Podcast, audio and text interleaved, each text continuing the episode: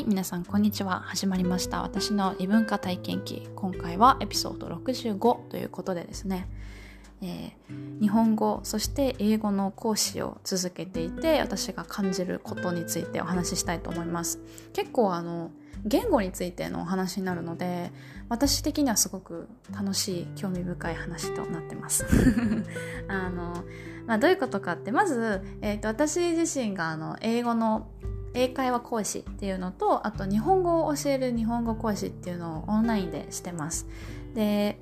まあそのオンラインレッスンに関してのリアルな事情みたいなところはですねエピソードの56で話してはいるんですけど今回はもうちょっとこう講師が私個人的な経験と意見とかその辺にまつわることなんですけれどもまあオンラインの講師を始めたのはまず英語を教えることが最初ですね。日本人に英語を教えるっていう、まあ、英会話がメインですね。っていうのを2020年から始めてもう3年以上前ですね。でそれから日本語を海外の人に教えるっていうのは2021年から始めました。でまあまず最初に英語を教えようってなった時はまああの本当にひょんなことで始めたんですけどやっぱりこうやってみるとすごい楽しいなっていう風に感じて英語を教える楽しさを感じてからまあ楽しくて続けてるっていう感じがありますね。はい。であの英語を教えててやっぱり楽しいなって思う理由はあの私自身がすごいこう英語を学習するのにすごい苦労してきたんですね。っぱり中学高校大学ってずっと勉強しててでもなかなか英語の伸びを感じなくてでも好きだからまあ続けてて。でそして留学にも何回か行ってでそれでこう英語の力を身につけてで最終的に大学の卒論にあの日本語でも英語でもよかったんですけど私はその調べてる材料っていうのがなんだろう資料っていうのがあの日本語では全然見つからなかったんですね多分日本であまり研究されてない分野だったっていうのも多分あってで、まあ、海外のあの本の方が、えー、いろいろあるなということで、えー、調べやすかったのもあって英語で卒論を書いたんですよねでも何十ページも英語の文章でね文章を書いて、えー、まあそれが最後の英語だったかなと思います。まあ学習ではないですけど、まあ学習かなと思います。でもその頃には英語もある程度話せてたし書くことも読むこともできてたので卒論を書いて大学卒業したタイミングでもう英語の勉強っていうのはもうしなくなったんですね。でまあある程度その身につけた自分の英語力をキープすることを頑張ろうかなっていう程度だったんです。なんか勉強するっていうよりも。なので、まあ今でも一緒にいるパートナーってアメリカ人ですし、あの彼に出会ったのも大学卒業する前ぐらいだったので、まあ、ちょうどねあの常にあの頃から英語は使っているので、まあ、衰えることはないかなとむしろこう毎日のようにドラマとか映画とか海外のものを見てるのでやっぱりこう学ぶものはあるしだからこう、まあ、キープもしくはちょっと上がってるのかなっていう感じですね。でまあちょっとねあの発音とかは もうパートナーとしか話すことがないとやっぱり生活する上でパートナー理解できるので私の英語をどんどんどんどんこうアクセントがね強くなってきてしまってあんまり発音は良くなってないと思うんですけど まあでも英語力っていう面に関してはそういう面でキープはできてると思うんですね。ただこう結局勉強はしてないわけですよ。でもともと英語の勉強すごい好きだったのででも英語の勉強してない。だからこの英会話のレッスンを始めたことによって勉強になってるんですよね私にとって。なのでこう仕事でもあり楽しくてそしてやりがいのあるというか、まあ、自分は勉強になるっていうのですごくあのこの仕事を気に入ってやってるっていう感じです。で、まあ、なんで英語を教えてるのに英語の勉強になるのかっていうと、まあ、もちろんこう教えるだけでは勉強にはあんまりならないかもしれないんですけどその教える時に「これってどういう意味ですか?」とか聞かれるわけですよね。でああなんでだろうなってなることって多々あるんですよ。その答えはわかる。なんでこれが正しいのかもわかる。こういうふうに訂正すればいいのはわかるとしてもじゃあなんでこれが間違っててなんでこれが合ってるのかっていうのを説明できない時やっぱあるんですよ多分日本語でもそうだと思うんですよねなんでこうなのって言われたら、うん、なんかそれ変だからとか違和感だからとは言えるけどなんで違うのかって文法的に説明できなかったりとかすると思うんですよやっぱりこう何か質問されて答えられればもちろんいいんですけど答えられなかった時はあのもう正直に「すいませんちょっと持ち帰っていいですか?」って言ってまあ、力せてもらってで次に進んででレッスンが終わった後に、まあ、調べてで、えー、と答えというか、まあ、解説を後ほどメッセージで送るっていうことを私は普段しているんですね。なのでその後で自分でゆっくり検索してる時にやっぱりこうああなるほどなってなるんですよ。こう雰囲気とかニュアンスとかなんかこういう風に言うなとか そういう理解はしててもやっぱりなんで良くないのかとかっていう文法的な理由とか構成的な理由っていうのを分かってない時に自分でせあのね、検索してで理解した時にやっぱそれは勉強になるしでそれやる時にそれ以外のものそれにまつわる言葉で勉強になったりするんですね、うん、例えば「in」と「on」なんでこれ「in」でこれは「on」じゃダメなんですかっていう質問が来て来た時にでもこの場合はいつも「in」だからなとかってなんとなく使い方は分かってると。 on だとこれはちょっと変だって分かっても理由が説明できない。じゃあ理由説明できるように持ち帰らせてもらいます。で、家で、家でというかレッスンの後で調べるわけですよね。そしたら、なんで in で、ここはなんで on なのかっていう説明が、まあ、つくわけですよね。それと同時に、他の例とかも書いてるわけですよ。こういう場合は on 使いますよとか。そういうのになると、またさらにプラスアルファで勉強になることがある。うん。なので、そういうことを繰り返してると、まあなんか結構自分的ににも勉強になるなっていうふうに思ってます。うん、でまあそんな感じで英語を教えていて楽しいなって思った中で日本語も教えてみようかなと思ったんですよね。で日本語を教えるっていうのを始めました。で日本語を教える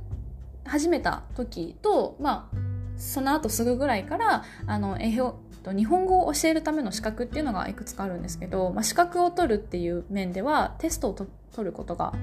あるんですね。で、私はちょっと海外に行ったりもするので、テストを受けるのはちょっと厳しいなということで、あの、日本語を教える講座を受けたんですね。で講座をなんか800時間だったかな？820時間とか受けたら一応それもあの講師として見なされるっていう見なされるその資格のうちの一つになるんですねで、まあ、それを受けててで、まあ、教えながら同時にそういう自分でも日本語を教える講座を受けてやっぱりこう、ね、ネイティブとして日本語話してるのでなんでこういう言い方をするんだろうとかこの文法はどうだなんて考えたことがなかったけどやっぱり自分で勉強してそして教えていくで教材とかを使ってるうちにやっぱ自分でも日本語の構成とか仕組みとか面白い部分ってどんどん発見できるんですよね。でやっぱ言葉面白いってなるんですよ。やっぱりこう大学じ大学の時はもうあれかなでも中学校とか高校生の時一生懸命英語を勉強してた時ってどうしてもこう論理的に考えちゃうしなんでこうなんだろうなんでこんな例外があるんだ理解できないってうわーってなってた自分がいたのに対して今はあー確かにこういう言い方があるからこのニュアンスの違いねとかこの2つって意味似てるけど実はこういう違いがあるんだなとかこういう使い分けをすればいいのかとかすごい楽しくなってくるんですよ。昔は例外とかなんかもうカテゴライズしてるからそれに当てはまらないものは例外って言っててだからもう例外は例外として覚えるっていう風にやってたんですけどでもなんかやっぱりどこかにルールはあってどこかに考え方があってニュアンスの違いっていうのがあってそういうのを理解していくとものすごく楽しいなって思えてくるんですよね。うん、で今こうやってこう日本語と英語を教えていて、まあ、ある程度こうね、教えてるわけですよ両方。教え始めっていうよりももう高3も終わってで日本語教えるのももう1年以上やっていて。で今どうかっていうとあの、まあ、1日の中で日本語を教えてる時間と英語を教えてる時間って、まあ、半々ぐらいなんですよね。でその英語を教えた後にすぐ後にもう日本語を教えるレッスンが入ってたりとかするわけですよ。でも私の場合あのバイリンガル生まれた頃からバイリンガルってわけではないのでやっぱりこう日本語と英語が混ざっちゃうってことはないんですよ。その頭の中がどっちもどっちっていう感じではないのでもう英語の時は英語日本語の時は日本語って切り替えられるので逆にそのごっちゃになるとかっていうことはならないんですね。ならないんですよ。で実際のその英語のと日本語のレッスンをしていて感じるのは最近は本当にねなんかこう透明人間になってなんかこうなんかみんなを見てるような感じ。なんか見透かしてるって言ったらあれですけど見てるような感覚になってすごく楽しいんですよ。どういう意味かっていうと日本語を例えば教えてる時アメリカ人とかですね。英語話者の方に特に教えてる時って彼らのそのしてしまう失敗間違いっていうのはあーだからかっていう英語脳の自分。だから英語の話す人の感覚になってれば理解できるんですよ。どういうことかっていうとえっ、ー、とじゃあニューヨークのマンハッタンに行きました。あどうでしたかっていう会話をしたとします。その時に Oh, it was busy って英語だと言うんですよね。だからその感覚であとても忙しかったですって言うんですよ。でも日本語であのニューヨークは忙しいとかマンハッタンは忙しいっていう言い方しないですよね。どういう言い方するかっていうとやっぱりあニューヨークはすごい人が多かったですとか混雑してましたとかそういう言い方をするんですよね、うん、でも英語だったら busy って言うから彼らは間違えてしまう。忙しかったっていう間違いをしてしまう、うん、で逆に英語を教えてる時日本人に英語を教えてる時も同じようなミスがあるわけですね。例えばうん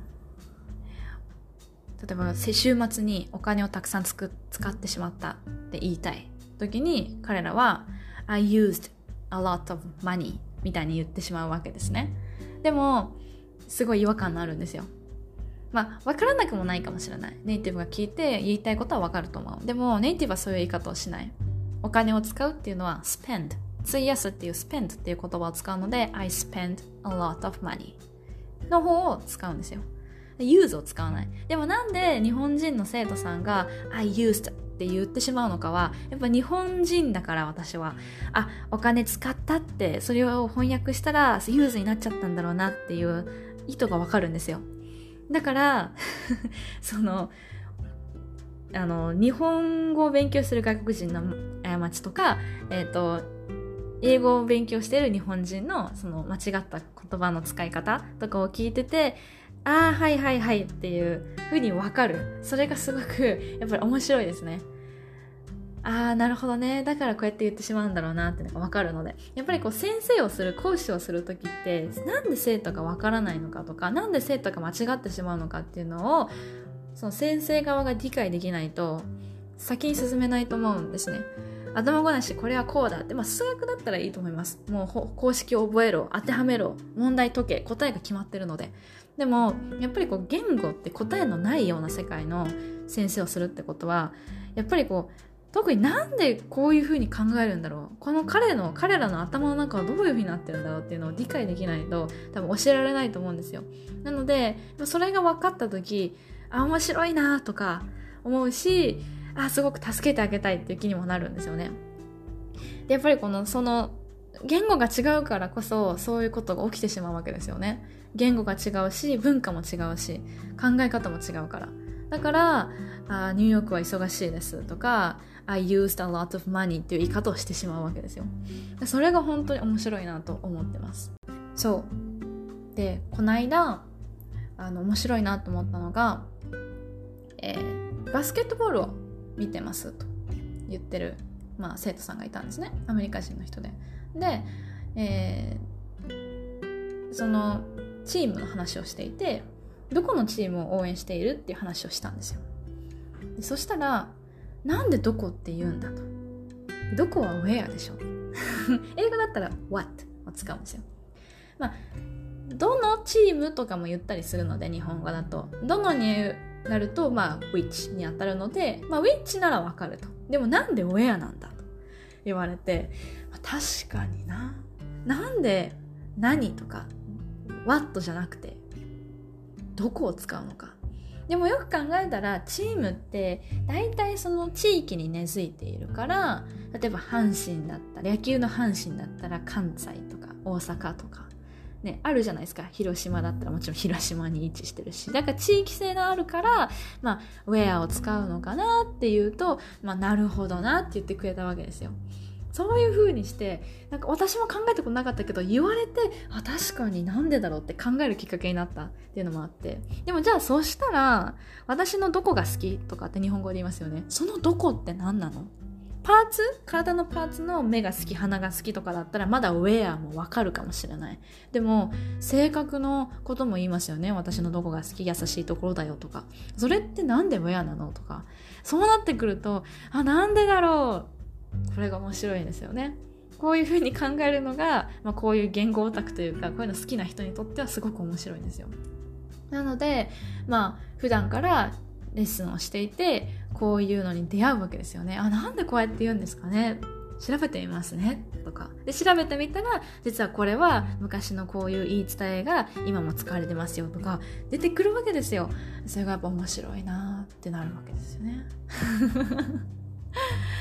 本当に。それがまあ言語勉強するでも楽しいしレッスンを教える側としてもやっぱやっててすごく楽しい部分ですね。やっぱりこう今日もそのいつも取ってくださってる生徒さんとお話をしてて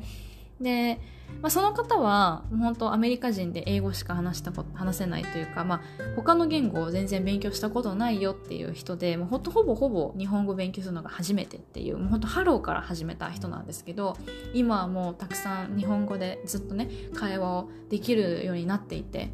でやっぱたくさんアニメとかドラマとかも見てで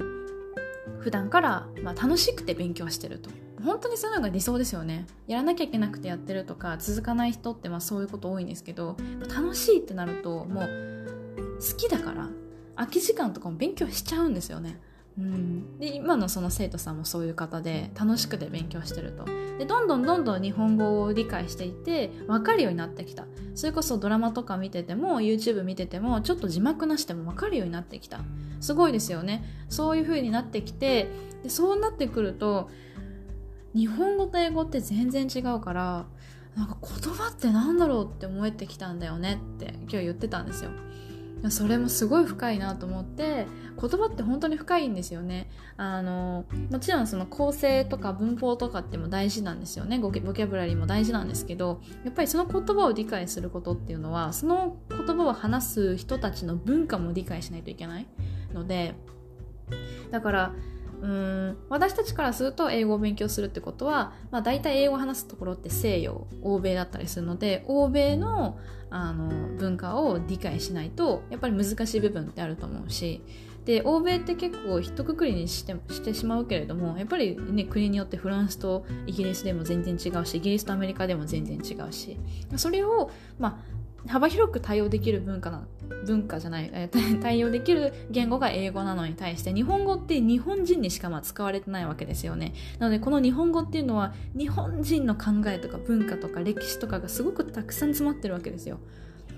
だから多分海外の人にとってこの日本語を勉強するってものすごい興味深いことだと思うんですよね。日本語っていう言葉だけじゃなくて日本の文化も日本のかん日本人の考え方もおのずと学んでいく必要があるし学んでいくと思うんですよ。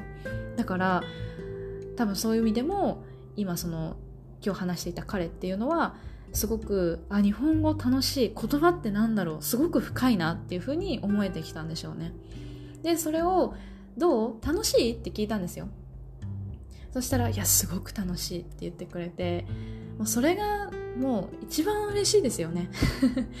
ね、日本語とか英語を教えてきて、まあ、レッスン楽しいですとか分かりやすいですとか、ね、続けてくれるっていうのはすごく嬉しいんですけどでもやっぱり私はあの試験をベースにしたレッスンを提供してるのではなくあくまで日常会話とかあとはコミュニケーション能力っていうことにあの起点を置いてるのでやっぱりこうテストとか教科書とかじゃない英語本来日本語本来の楽しさでその日本語を学ぶと必ず文化とかそういったものにもぶち当たるんですよ。でもともと私が一番好きなのはこの文化ですよね。ここでもお話ししてる異文化なのでなのでそういった異文化とか文化の理解っていうのにつながってきた時そしてそれがコミュニケーション能力につながるっていう目標でやってる時にすごい楽しいっていう言葉は大事だと思うんですよね。やっぱりコミュニケーション能力を上げようと思っても話すことが嫌いな人だったら全然楽しくないと思うんですよ。うん、だからやっぱ楽しさってすごく大事だと思っていてで文化の理解する時も日本語を勉強してるのに日本の文化が全然興味ない好きじゃないだったら多分続かないと思うんですよね。だからやっぱりその文化も日本語もそしてコミュニケーション日本人とコミュニケーションを取ること会話することも全てこう楽しいって思ってもらえるのが結局なんか講師やってて一番のなんだろう喜びなのかなって感じましたね。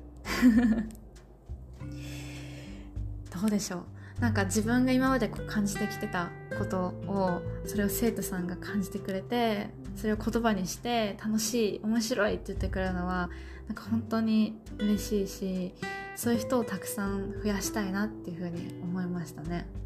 うん、やっぱ言葉ってなしなくてはならないものというかあの言葉が話せなくなってしまうと意思疎通ができないじゃないですか。